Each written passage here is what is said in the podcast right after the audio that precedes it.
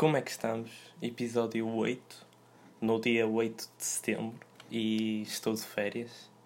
Não é por muito tempo, mas dá para descansar dentro do possível.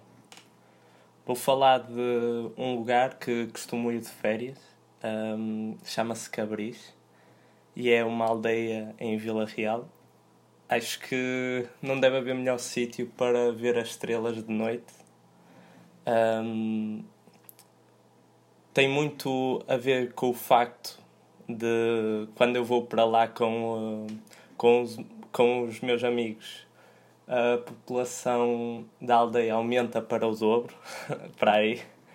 Uh, aquilo é um meio tão pequeno que uma vez deixei a minha t-shirt no lado fora da casa e ela apareceu lavada e a secar no estendal público que, que lá tem é. E também uma vez eu estava a passar numa capela que lá tem e, e tinha um fio lá, então eu puxei e pus os sinos da, da, da capela a tocar. O pessoal de lá pensava que tinha morrido alguém e tinha sido só eu a ser estúpido a ter puxado os sinos da igreja, porque eu nunca pensei que aquilo. Não é a igreja da capela Uh, eu nunca, nunca pensei que aquilo fosse tocar, não é? Tipo, ter uh, do lado de fora não é muito comum. Um, é assim, eu tenho tanta coisa que posso falar sobre Cabris que nem sei bem onde começar. Um, para já, só para vos meter assim um pouco mais no espírito do sítio, aquilo não é fácil ter rede no telemóvel, por exemplo. Uh, mas eu acho que até fazia bem a toda a gente fazer algo do género, para sair um pouco também da rotina e das redes sociais.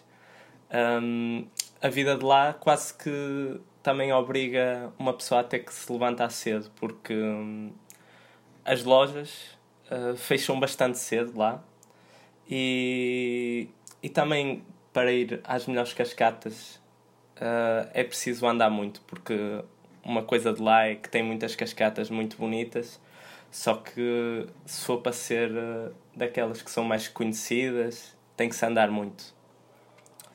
Um, e quando estou a falar em andar muito, uh, para chegar a cascatas, é andar, andar a trepar e a saltar en, entre rochas, que é a única maneira de chegar a sítios assim. Um, e houve um dia que eu e um amigo meu uh, queríamos acordar cedo, mas o resto do pessoal não colaborou com essa ideia porque na noite anterior tivemos acordados até tarde a jogar trivial ou póquer, já não me lembro bem. Uh, então fomos só nós os dois para uma cascata que é mais próxima lá de casa. Uh, estivemos lá a manhã toda a falar e a aproveitar para dar uns mergulhos. Uh, chegou então perto da hora do almoço e decidimos voltar para casa. E é aqui que vocês pensam. ok. Nada de especial até agora. Estás só a contar uma, umas férias mais rurais que fazes. E o que não deixa de ser verdade. Uh, mas. Mas são tão rurais que quase íamos morrendo por isso. Porque íamos do nada, ao voltar para casa, encontramos à nossa frente um touro com uns cornos enormes e com ar de poucos amigos. Uh, epá, e olhamos um para o outro a pensar na mesma coisa, penso eu, do género. Bem, nossa vida foi boa até agora e, e até uma morte digna. Uh, uma, é tipo uma história para contar, não é? Para contar mais tarde. Só que, epá, nem... o problema é que nem sequer íamos ter netos que pudessem contar essa história para nós sermos tipo heróis e também é capaz de doer um corno enfiado pelo corpo adentro. Então nós optámos por, uh, por tentar sair dali e, e a gravação foi parada porque me ligaram. Eu esqueci-me de pôr em, em modo avião. Um, e vai ficar com corte, mas pronto. A primeira vez que, que vai ficar com corte. Mas pronto. Uh, continuando a história do que eu estava a contar. Uh, portanto, nós estávamos, optámos por tentar sair dali e, mas sem não antes fazer um género de competição, tipo como os homens estátua que costumam estar nas ruas do Porto. Nós sabíamos que tínhamos de sair dali o mais rápido possível, uh, mas correr ou não era a questão que nos passava pela cabeça. E optámos então por sair de mansinho, uh, quase a dizer ao touro: Tu não viste nada. Uh, tivemos então que uh, procurar outra alternativa para ir para casa. nós só conhecíamos aqu aquela opção e aquela opção estava fora de questão, claro. por isso tentámos ir por outro caminho. E esse caminho era mesmo estreitinho e, e ia parar pouco depois do local onde estava o touro. E nem sei, opa, nem sei como é que isto é possível, mas o touro apareceu nesse caminho. Aparentemente ele sabe subir rochas ou qualquer coisa, não percebo, teletransportar-se, não faço ideia. Uh... E opa, ele apareceu lá e desta vez a bater com a pata no chão. Tipo, que delícia, não é? Tipo, que bom. E opa, desta vez nós só, só foi correr. Teve que ser. Teve que ser. Tivemos que ir a correr e a cena teve que ser muito com, sincronizado. Uh, porque o caminho era tão estreito que não dava para mais. Uh, felizmente conseguimos escapar e tivemos que invadir propriedade privada para conseguir chegar a casa e ir almoçar. Uh, o que é ridículo, mas pronto. Uh, o que também é muito estranho lá é um cemitério que tem lá, que é uma paragem obrigatória, porque tem daquelas construções de estrada que dá a ilusão que está a descer, mas está a subir. O que é muito irónico, especialmente por ser num cemitério, não é? Uh, parece que foi feito de propósito, até. Uh, nós muitas vezes fazemos uma coisa que dá aquele arrepio básico, que é meter uma garrafa, como se ela fosse descer e ela começar a subir em direção ao cemitério. Pronto, é sempre aquela, aquela experiência boa de se ter. Um, nós lá também passávamos muito tempo numa praia fluvial, em Serva, uma vila que é muito especial para mim e para o pessoal que estava comigo, porque foi lá que nós vimos Portugal a ser campeão europeu. Uh, e que devo dizer que o meu grupo foi quem fez mais festa lá no, no, no sítio. Uh, no início do jogo fomos as únicas pessoas a cantar o hino. Quase que nos sentimos mal a fazer aquilo.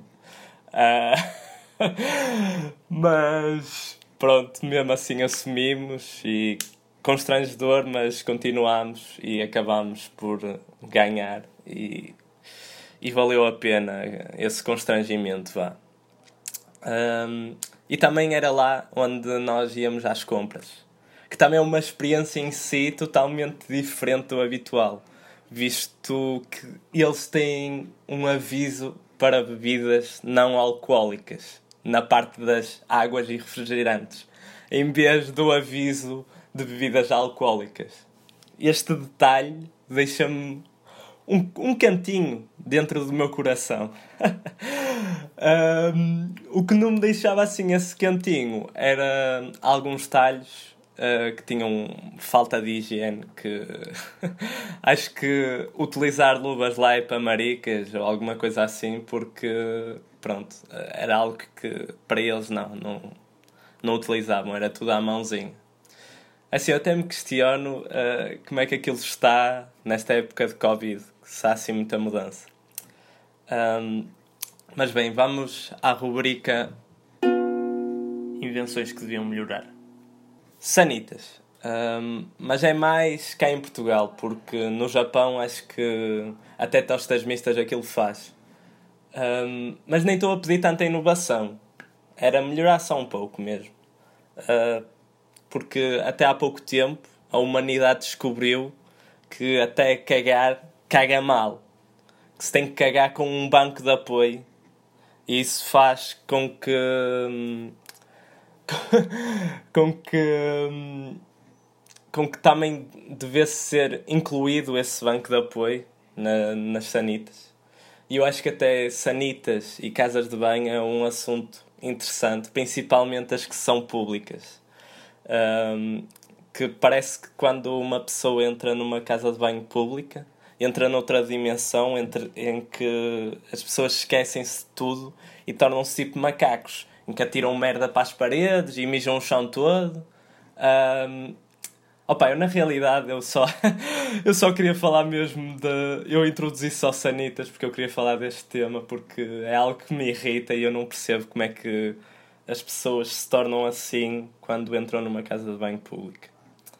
Uh, pronto, vou introduzir, introduzir hoje uh, uma nova rúbrica em que respondo a perguntas ou faço alguma sugestão uh, que alguém me tenha dado, que é o caso que é o que eu vou fazer.